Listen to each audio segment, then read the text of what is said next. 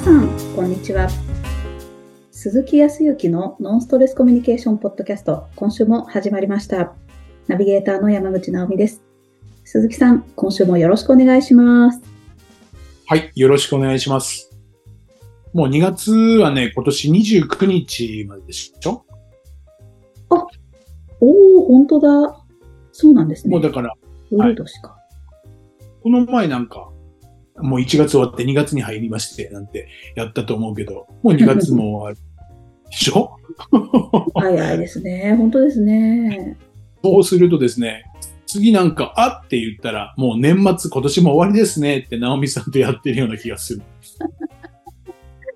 ねえ、もう1ヶ月終わったんですね。2ヶ月か、2ヶ月。えー、うん。はい。あのー本当に速さって早く感じるなと思うのと、でもなんか、まあ、その中でもいろいろと印象に残っていることは多かったりとかして、えっ、と、充実はしてると思うけど、やっぱりね、うん。どんどんどんどんいろいろと日は流れていって、ちょうどまたこの3月になると、結構ね、3月はね、ひ飛行、飛行機で本州の方にね、あの、お仕事させていただいてて、行ったり来たりしますけど、一旦ここのところ落ち着いてたんですけど、えっ、とね、やっぱりね、2月、3月、4月ぐらいは、比較的ね、えーやっぱり移動する人たちが多いね。一つはまあ、春休みもあると思うよ。春休みもあると思うけど、そう卒業のシーズンとか入学で、えっ、と、沖縄特にね、えっ、と、中学校は各、その離島、離れたところ、宮、まあ、えっ、と、ちいちゃい、なんとか島みたいなね、ところにも中学校までは結構あったりとかするんだけど、高校になると、お沖縄の本島にしかないとかね。そう。あと離島で大きめな宮古島とかっていうところに行ったら、えっ、と、高校はあるけど、選択肢が一つとか二つみたいなもんだから、やっぱり自分の行きたい高校と思うと、沖縄の本島に行ったり、時には本州の方に行くとか、っていうことも実は結構皆さん経験するんでね。はい。ね、あとはまあ当然その大学も、まあ沖縄にも有名な大学はあって、本州の方から逆に学びに来られる方たちもたくさんいらっしゃるけど、同じように沖縄からやっぱり自分の学びたい部分でっていうことで本州に行かれる方もやっぱりいらっしゃるし、うん。あとは社会人になってね、で社会人になって新規卒業してっていう方もいらっしゃれば、転勤でね、うん。移動される方たちも結構大きかったりとかするんで、移動が多いんでね、結構ね、うん。飛行機をやっぱり使うから、はい。もうそうなるとやっぱり飛行機会社さんは稼ぎ時でございますから、はい。そうそう、お安い金額ではなくですね、はい。いろいろとねね作戦を練ってくるわけですよ。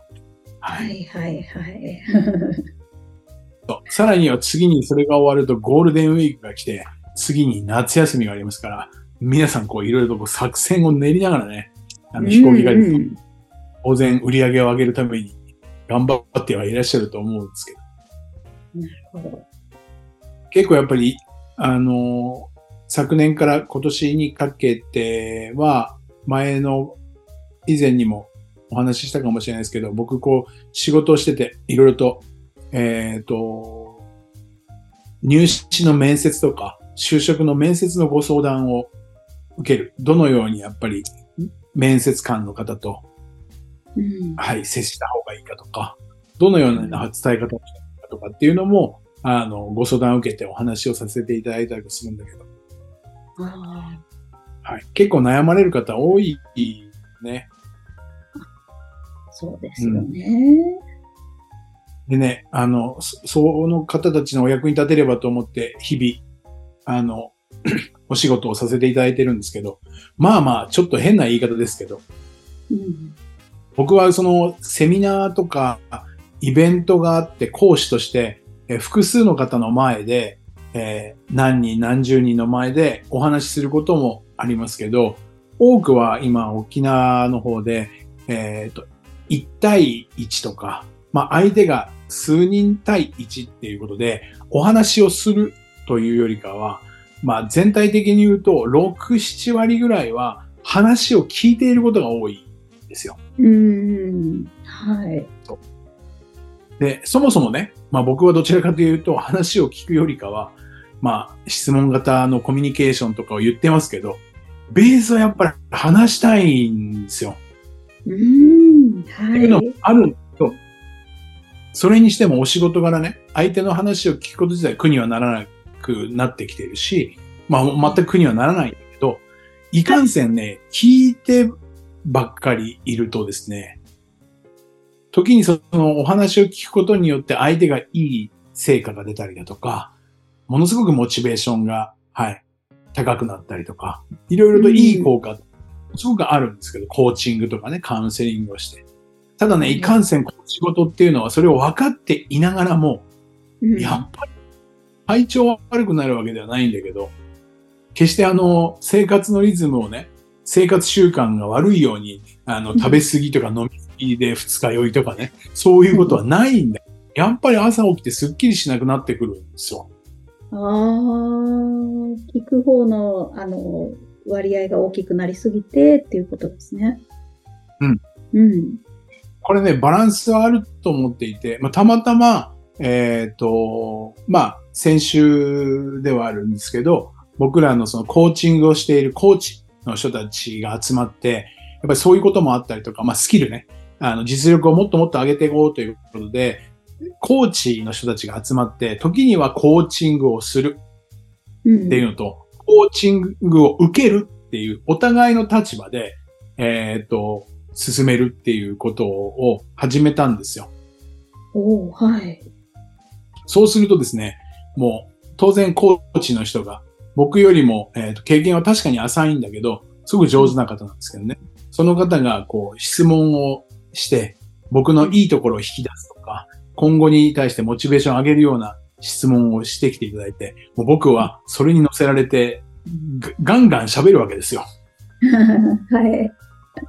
そう。でも僕はコーチングの流れっていうかってなんとなくは分かっているから、うんうん、予想もつくんだけど、予想もついたりはするんだけど、でもね、その後ね、話が終わった後に、そのコーチの方の力も間違いなく素晴らしいと思うんだけど、このね、話すっていう、言葉にしてね、自分の思いとか考えを話すっていうことはね、すっごくやっぱり重要だなと思ったのは、まあ終わった後、もう何も変わってないような感じなんだけど、すっきりする。ただ話しただけで。熱がこもってらっしゃいますね。もう超すっきり爽快。ああ、い、いですね。はい。そう。分かってはいるんだけど、やっぱりそうだなって思うのは、人ってね、まあ、僕は日頃やっぱりいいコミュニケーションっていうのは当然のことながらだけど、自分の思いはありながらも、まずは相手の話を、まあ、受け止めるように聞きましょうっていうことをして。あの、しましょうっていう話。ただこれって、聞くだけではなくて、それは何のためにしてるかって言ったら、自分の思いや考えだとかをきちっと伝えられるために、まあ、まずは相手のことを知るっていうこともあって、話を聞きましょうって言っただけで、言っちゃいけないというふうには言ってるわけではないよね。こっちから。自分の思い。はいはい。質問型って言うと、ただ質問投げかけて相手の話を聞くっていうことで、良い関係性ができるっていうふうに誤解されがちなんだけど、それでそれだけ、それによって今度は自分の気持ちが伝えやすくなるから、うんしているスキルであって。そう。で、それは分かっているんだけど、自分も普段聞き役になっているから、なかなかやっぱり伝えてないからね。あ のこ今回超スッキリしたと思っていて。ええあ、それは良かったですね。ただね、前提としてね、僕はさっきお話しして、僕はやっぱりこうやって、えっ、と、このポッドキャストもさせていただいてるけど、話すことは好きなわけですよ。話したいと思ってるわけですよ。だから、もうはい鈴木だったらこうでしょっていうふうに思う方もいらっしゃると思うんだよね。うんうん。中には、いや、私はそんなは、そもそも話したくはないです。あ話すいますよね。そうですね、苦手だとか。はい。時には、話したいことは特にありませんっていう方もいらっしゃる、ね。ああ、ある、ある、ありますね。はい。そう思った時に、まあ確かにそれを否定するつもりはないんだけど、本当にこの人と話すことがないのか、うん。話したいことはあるんだけど、話しても分かってもらえないだろうとか、はい。うんうん。時には話したところで、要は逆に嫌われてしまったりとか、うーん。したら嫌だとか、なんかそういうもので、いろんな蓋が、蓋を閉めてしまって、分厚くなってしまって、話さなくなっちゃってんじゃねえかなっていうふうに思っちゃうところが多くてね。はい。はい。ありますよね。うん。きっと。そうすると、やっぱり、そうやってお話をこう、何でも聞きますよって、いや、特にないですっていうことを何回かこう重ねていくと、表情を見ていると、やっぱりでも不快さを持っていたりとか、何か世の中に不平不満を持っているとかね、時には自分自身を持っているとかって何か、陰と陽であれば、陰みたいなものを持ち合わせているような方ってすごく多く感じるんですよ。うーん。何でもいいから言っちゃえばいいのにって思う反面もあるけど、いや、その方はいろいろと深いところがあるから、なかなか言い出せないんだと思うんだけど。そうはい。うんうん。なので、まあ、僕は簡単にこうやって言っちゃうけど、やっぱり相手にね、話せるような、あまあ、ごめんなさいね、話せるような人がやっぱりいた方が僕絶対いいなと思うんですよ。ああ、そうですね。うんうん。ご両親でもいいし、ご兄弟でもいいし、お友達、まあ別に親友じゃなくてもいい。時にはご近所のおじさんでもおばさんでもいいし、そういう方が一人でもいて、それは悩みを聞くことではなくて、他の話でもいいけど、やっぱりちょっと話を聞いてくれる人っていうのは、やっぱりね、あった方がね、やっぱり楽なん、楽に、はい。ここ、楽っていうか、心地よく生活ができるところなんだろうなっていうのは、あの、今回、そのコーチングを通して思いましたよ。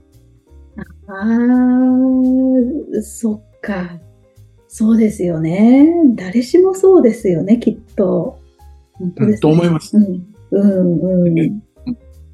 あ、それ、それこそパートナーさん、えっ、とご、ご主人とか奥様がいらっしゃって、えー時にはガチガチすることもあるかもしれないけど、まあなんかほっとした時に、えー愚痴でもいいし、時にはうんうんもしかすると笑いになるかもしれないけど、それでもやっぱり聞いてくれるっていうことによる安心感とか、っていったところも、そこに何か解決する必要なんか何もなくて、ただ単に聞いてあげるっていうことだけでも全然変わってくる。あそっか。そうですね。なんかお互いに疲れてたりすると、なんか、あー言っても言うだけめんどくさいことになるからもういいやとか、諦めちゃうことあるんですけど。そうそうそう、そうなるんですよ。僕もはいそういう、本当に多かったし、これからまた環境が変わればそのようになるかもしれないし、ただ今はそう思うんだよね。うん。で特に、えっ、と、本当に沖縄の方からもそうだし、逆に本州からもそういろいろと移動があって、えっ、と、知らない地域にい行くとね、一人暮らしを始めて、そうすると、知ってる人なんか一人もいなくて、まあ、ただ今はスマートフォンがあって、ね、時にオンラインで動画で、ね、お友達であるとか、ご両親とお話が、まあ確かにできるから、はいいいとは思うんだけど、ただやっぱりその中でもごご両親との関係性とかご兄弟の関係性もあるから、なかなかやっぱり話せないとか、話すのが苦手って思う方がいらっしゃるから、どう、そういう時どうしたらいいんですかって、ちょろちょろっと言うんですよ。ああ、はい。もうこれはね、本当に勇気がいることだし、今までその方がどんな経験をしてきて、そのような状況になったのかもわからないし、生まれつきではないような気がするんだ。で、本質はやっぱり、が思うのは、やっぱり分かってもらいたいね。喋りたいというよりかは。ああ、分かってもらいたい。うん。の思いを、だから寂しいなら寂しいとか、逆に話はしたいんだけど、話せる人がいないということを分かってほしいとは思ってるわけだよね。そうですよね。はい。そうだよね。だから話したくないっていうわけではなくて、分かっ、話したくはないけど分かってはもらいたいみたいなとこうん、ろが、うん、うんなんうん。まあそのためには分かってもらうためには何かって言ったら、念じててもですよ。念じてても分かってもらえないからさ。そうですよね。どうにかしないと。はい。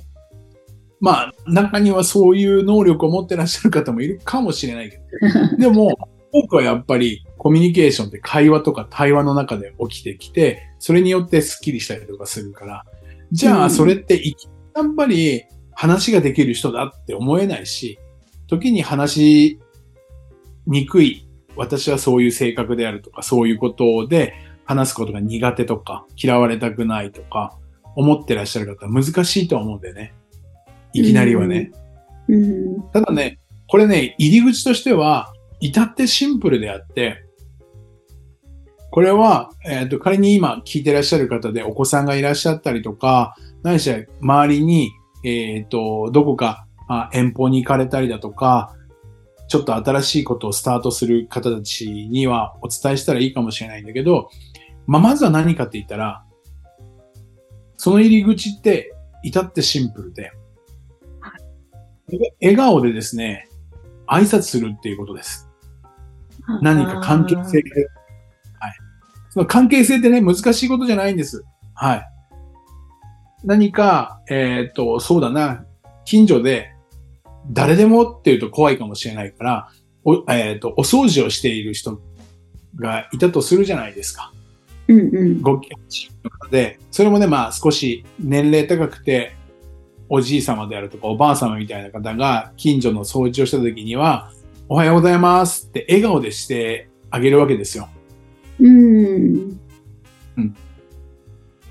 それによって何かって言ったら、相手がね、ちょっとその、おじい様がね、しかめっ面で、ちょっと怖そうな顔してたかもしれないけど、そこちょっとだけ勇気、言うのは何かって、笑顔で、おはようございますだからね。それを言った時に、おうそう、おーおはようございますって、ちょっと笑顔になっただけでも少し楽にならない？やっぱ。そうですね。はい。全然違います。そうだよね。はい。そういうことを少しずつ繰り返していくこと。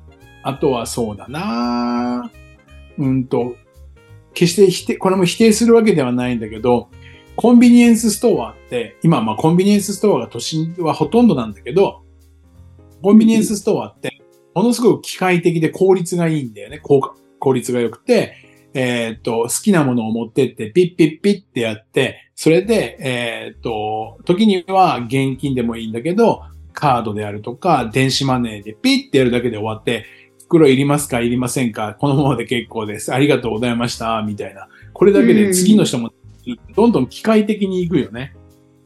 はい。これを、もしかすると、そういうところではなくて、えっ、と、どっかの普通の商店とかね。うん。いわゆる、まあ、昔ながらのお菓子屋さんみたいなところがあるとか、スーパーみたいなところにあえて行くとかね。ちっちゃめな。うん。うん。うんそれでちょっと覗いてみて、八百屋さんで、とか、ね、惣菜屋さんみたいなところに行った時に、あえてそこに行くと会話ができるから。ああ、はい、はい。なので、ゆっくりできたりとかするんで、か要は何か買った時に野菜の時に、そう、あの、ありがとうございましたとか、うんうん。そういう方にもう一個何か笑顔で話しかけてみる。ああ。で、ファーストフード店だけではなくて、これもファーストフードを否定するわけではないんだけど、それであれば、街の普通の中華屋さんに行くとかね、うんうん。定食屋さんに行って、ご主人と奥さんが二人で行ってるようなところが行って、そう、これお願いしますとか言って、その時に家と同じようにいただきますって言って、その時にお料理を作ってくれた、定食を作ってくれた、えっ、と、ご主人に、美味しかったです、ごちそうさまでしたって言ったら、絶対なんか帰ってくるからね。うーん。定型文だけじゃないから。コンビニエンスストアであるとか、ファファーストフードはこれ定型文だからさ、うんうん。どうしてもはい。効率をめるがゆえに。だけど、うん普通の商店、八百屋さんは定型文ないからね。そうですよね。うん。勇気を持って、この前買ったトマト甘くて美味しかったですって、ありがとうございますって、ちょっと今日は言ってみようと思って、それをちょっと言ったら、ああ、そう、よかったって。そうすると、何か次の会話が出てきて、今日は、あこういうものが安いし、あなたみたいな人絶対これいいと思うよ。ああ、そうですか。ありがとうございます。これがだんだんいくと、話すだけでしょ？はい。挨拶が話に変わってくるから、こんなところだけでもスッキリしてくる。もやもやもやもやというよりかは、笑顔を出して言葉にしたら、笑顔で何かが返ってくるだけでも、絶対スッキリするみたいな。これがそう。ああ、ああ、そういうところから、そっか。ま、全然違いますよね。無機質な会話をしてるだけじゃないってことですもんね。今に、うん日常がね、決して否定的ではなくて、ものすごく効率的になっているから、そうですね。ちょっとそれが無機質になりがちなんだよね。あの、うんレストランでも見てて楽しいんだけど、ロボットが運んできてくれたりとかする わけですよ。本当ですよね。すごいとかはいそれはそれで楽しかったりもするんだけど、うん逆にそういう、やっぱり、えー会話みたいなのが減ってきてしまうので、ちょっとそういうところに行ってみて会話をしてみるっていうことが、はい。ものすごく良くなってくる。だからね、うんと、難しく考えちゃう。あの、ちょっと、あの、必ず、まあ、これはものすごく難しい部分ではあるんだけど、えーいわゆるメディアを通しての芸能関係でね、何かその命を絶ってしまった方がいらっしゃって、うん。はいとか、えっ、と、そういうような報道がニュースとしてあった後とか、あとは今回ちょっと震災とかね、そういう時に必ずテロップって言葉に出るのは、一人で悩まないでください。はい。相談ダイヤルがありますよ。心のメンタルケア、まあ、こところ、メンタルケアのところがあるから気軽に連絡してくださいって言ってくれてるじゃないですか。はい。はい。それは、僕は断然いいと思うんだけど、多分聞く人が聞いてるね、あれね、すっごい壁が高いんだよ。やっぱ。そうなんだ。うんうん。すごい悩んでいることに対して何か、大したことないですねなんて言い返されちゃったらどうしようとか、私こんなことで連絡していいのかなとか、ああ、うんうんうん。自分でどんどん壁を高くしてしまうから、それよりも日常のおはようございますとか、はい、行ってきますでもいいし、うんうん。を発するようなところに行って、一言だけ言って、で、相手の表情が見えると楽になるからね。そうですね。どうしてもメディアを通してのモニターは、実は、一見人と話をしているようだとか、その表情がニュースとかも見えるんだけど、これ実は無機質なんですよ。無機質そう自分にだけかけられている表情じゃないから。うんうん。それよりかはやっぱりリアルに1対1でその場で会って、おはようございますって言って何気なく言ってみたら、あ、おはようって言って、いつも挨拶ありがとうね。いや、そんなことないです。ありがとうございます。これだけで全然気持ちが切り替わるからね。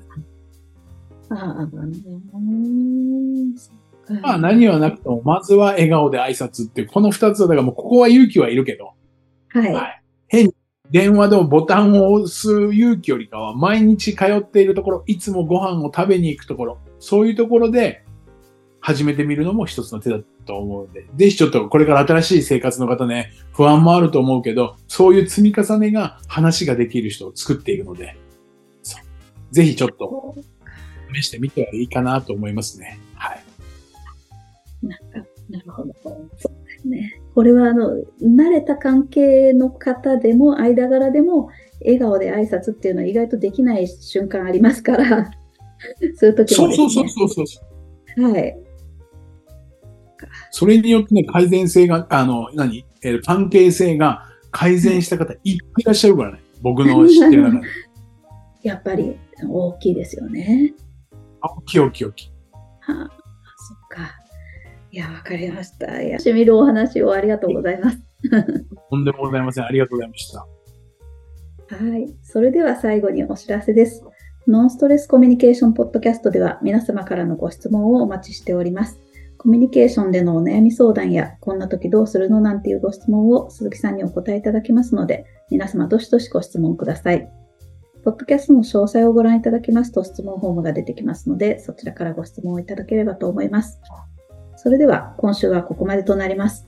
また来週お会いしましょう。鈴木さん、ありがとうございました。ありがとうございました。